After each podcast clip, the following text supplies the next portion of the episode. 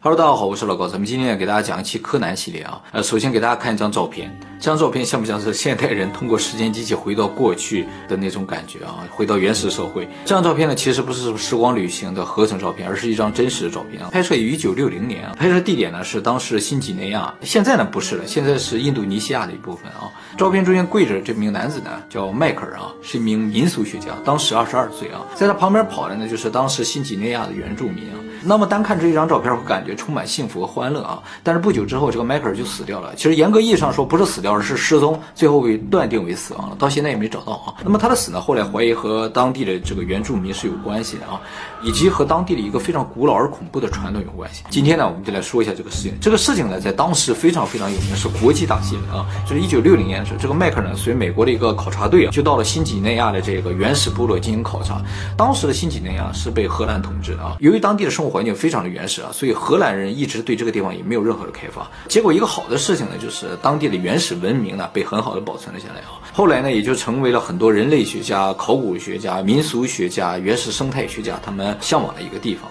那么刚才给大家看这张照片呢，就是在这次考察中拍摄的啊。从这张照片大家也能看出来，当地的原始居民呢还是很欢迎迈克尔，很欢迎这个考察队的啊。后来迈克尔和考察队完成研究之后呢，就回去了啊。啊，迈克尔是美国人，他们就回到美国了。回去之后吧，这个迈克尔就一直想着这个地方啊，就是他对这个地方的原始文化、原始艺术特别着迷。于是过了一年半左右，就是一九六一年的十月份的时候呢，迈克尔呢就开始筹备再次造访这个地方。最后呢，是和一个荷兰的人类学家叫雷内瓦辛，还有当地两个向导，四个人呢就乘船呢前往新几内亚了啊。他们出发的日子呢是十一月十七日，结果呢，这个渡船在距离原始岛仅有六公里的地方呢，发动机出现了故障啊，于是这个船就漂流在了两岛之间的海上啊，非常的危险。当时是没有电话的，船上呢也没有无线电啊，这样的话他们就没有办法求援嘛，所以两个向导呢就跳到水里啊，准备游回去，就游回到原先出发那个地方呢去求救啊。这两个人下水之后啊，过了一天多也没有回来啊，也没有看有人来救援。这个迈克尔就觉得可能他们俩。在游回去的过程中，因为距离也是非常远的嘛，按理来说想游回去是非常困难的啊。于是，在十一月十九日的早上啊，他们是十一月十七日出发的，也是过一天多，迈克尔呢就决定自己跳下海去求救啊。他们这个船漂流了一天之后，其实离岸边就是离原始岛的岸边更远了一些。这个迈克尔呢就想游到对面这个岛上去，不是往回游啊，向导是往回游，他是往前游。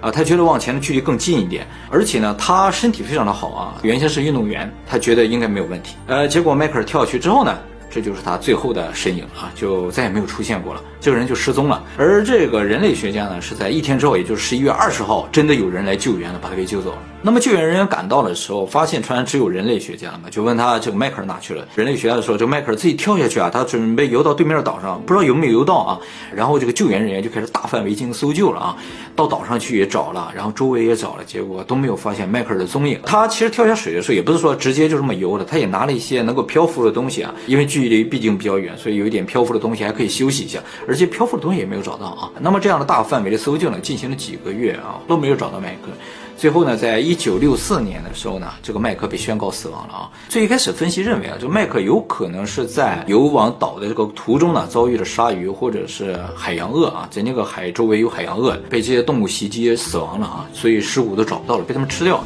或者呢，就是单纯的淹死了。但是随着调查的进展啊，后来出现了一个说法，就是有人怀疑迈克尔应该是游到岛上去了，但是呢，被当地的原住民杀死了啊。按照迈克尔当时能够游到最近的岸边的这个计算的话，在那个。岸边一带居住着一个原始部落，叫做阿斯玛特部落啊，这是一个非常保守、非常原始的部落，几乎不和外界有交流的。那么这个部落呢，还有一个非常恐怖的习俗啊，叫做猎手，就是他们会袭击这些入侵的人，从外面来的人，把他们的头割下来收集起来啊。他们为什么要收集人头呢？是这样的啊，就是他们认为树其实也是人，就是人死了之后埋起来就会变成树啊，所以森林里的所有的树木其实都是他们的祖先，而树上的果实呢，就是他们祖先的灵魂。如果有人到这个森林里把这个树上的果实吃掉了，就相当于把他们祖先的灵魂吃掉了。他们呢就要把这个灵魂回收回来。而这个吃掉的灵魂呢，会寄存在人的大脑之中，所以他们需要把人的头割下来，把这个头回收回来。就是他们有个回收灵魂的传统，就是我们祖先的灵魂呢，我们部族的人的灵魂呢，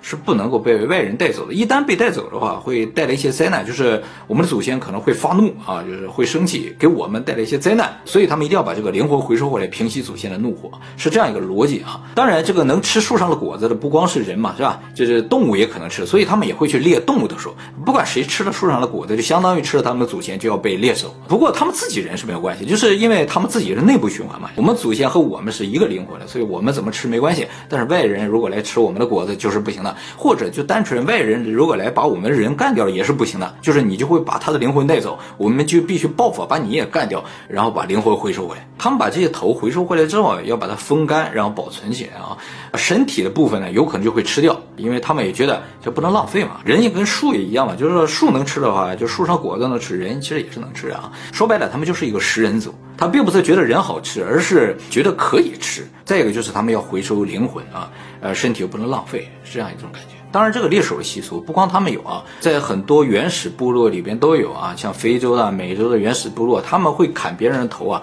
一方面是彰显自己的战斗力，再一个方面就是跟这些古老的想法和传统是有关系的啊。由于阿斯马特族有这样一个非常恐怖的习俗，所以呢，精通当地文化的人，就是当地一些向导，就说有可能啊，就迈克尔就是被当地人吃掉了啊，所以连个骨头都不剩了。他们这吃的时候，真的连骨头都不剩了啊，这个骨头也砸碎了，变成肥料之类，这个人就彻底消失了。但唯一有可能剩下就是头骨。这带回来的头啊，在祭祀还有就是使用一些魔法的时候，古老的魔法的时候会用得到啊。毕竟这个头里边有灵魂啊，有很多的功用，对他们来说非常重要，所以头骨有可能能剩下。但是这里边有一个问题，就是在一年半以前，迈克尔曾经访问过这个地方啊。当时尼阿斯马特人也没有伤害过他，为什么这一次会伤害他呢？其实这个事情也不是完全没有可能，可能有些人也注意到了，我从头到尾都没有介绍这个迈克尔的全名啊。迈克尔的全名呢叫做迈克尔洛克菲勒，没错，他就是我们曾经介绍过这个世界上最富有的约翰洛克菲勒的曾孙啊，第四代洛克菲勒啊。他是纳尔逊·洛克菲勒的儿子，就是我们介绍过，洛克菲勒家有一个总统嘛，就是那个总统的儿子啊。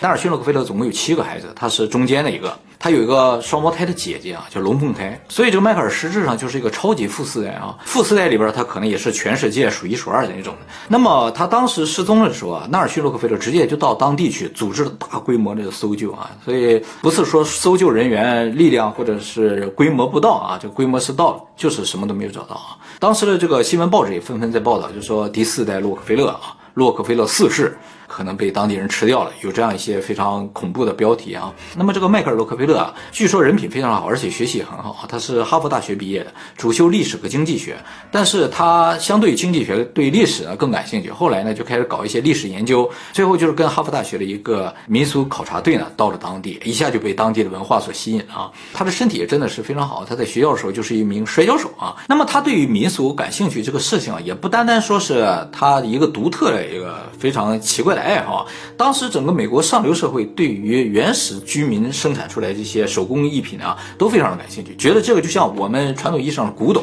不过我们那个古董是真的古代人造的，他们不需要古代人造，就说这原始人造的东西，你现在造也没关系，他们也都觉得是非常有价值的艺术品，收集这个东西。这个迈克尔·洛克菲勒的父亲还专门给他这个儿子建了一个博物馆，就是原始艺术博物馆。所以迈克尔对这个事情是非常有热情的。你想，他父亲都给他建了一个博物馆，是吧？他要把这个博物馆塞满。呃，所以就到处去找这些东西啊。那么到了新几内亚之后呢，他就看到了这原始部落的手工艺品啊，他见到什么就买什么。据当时这个向导说的啊，那么也由于迈克尔特别有钱嘛，所以整个考古队的人当时对他也是相当的客气啊，没有人去拦着他，他几乎想干什么就干什么。看到一个喜欢的东西就问多少钱，不管多少钱我都买，只要能花钱解决的问题他都解决，是这样一个。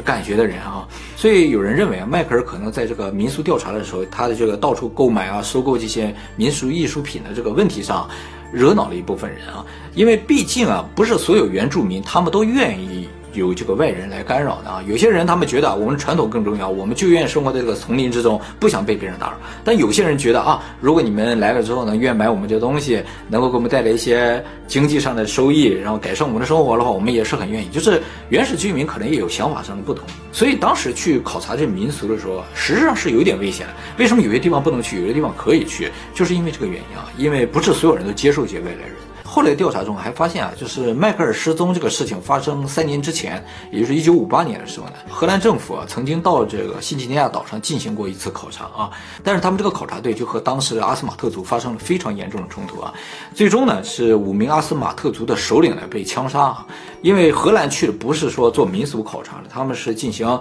这个地方的考察，看看能不能改建成旅游区啊，干这个的啊，阿斯马特族人就不接受嘛，我们就生活在这，你为什么要把我们赶走，或者是把我们生活范围呃缩小，甚至说改变我们生活方式，我们不接受，于是两边就发生冲突。荷兰这边呢，他们有枪，可能阿斯马特那边人也表现得很激烈，还扔些矛啊、扔些石头过来，这边就开枪就把那边人打死了啊。所以从此啊，这个阿斯马特族就对白人特别的仇恨啊。而且呢，我刚才也说了，如果有人杀死他们部落的人的话，他们就要回收灵魂。理论上，他们就要杀死这个把他们族人杀死那一个人，不知道是一个人还是几个人，就把这些人都杀死，然后把这个灵魂带回来才行，不然他们的祖先就要惩罚他们了啊。那么这个事情虽然表面上看跟迈克尔一点关系没有，但是有向导说，就是说这个阿斯马特人啊，其实并不是很能区分白人，就是他们会认为白人其实都是一样的，只要是白人啊，就是你们那些伙儿，就是曾经杀了我们的人呢，我就可以用你来回收灵魂。他们可能是这样的啊，因为毕竟他们见到的人并不多啊。后来在这个事情过了很多年，有一个叫做保罗图西的人写了一本书啊，叫做《洛基向西走》。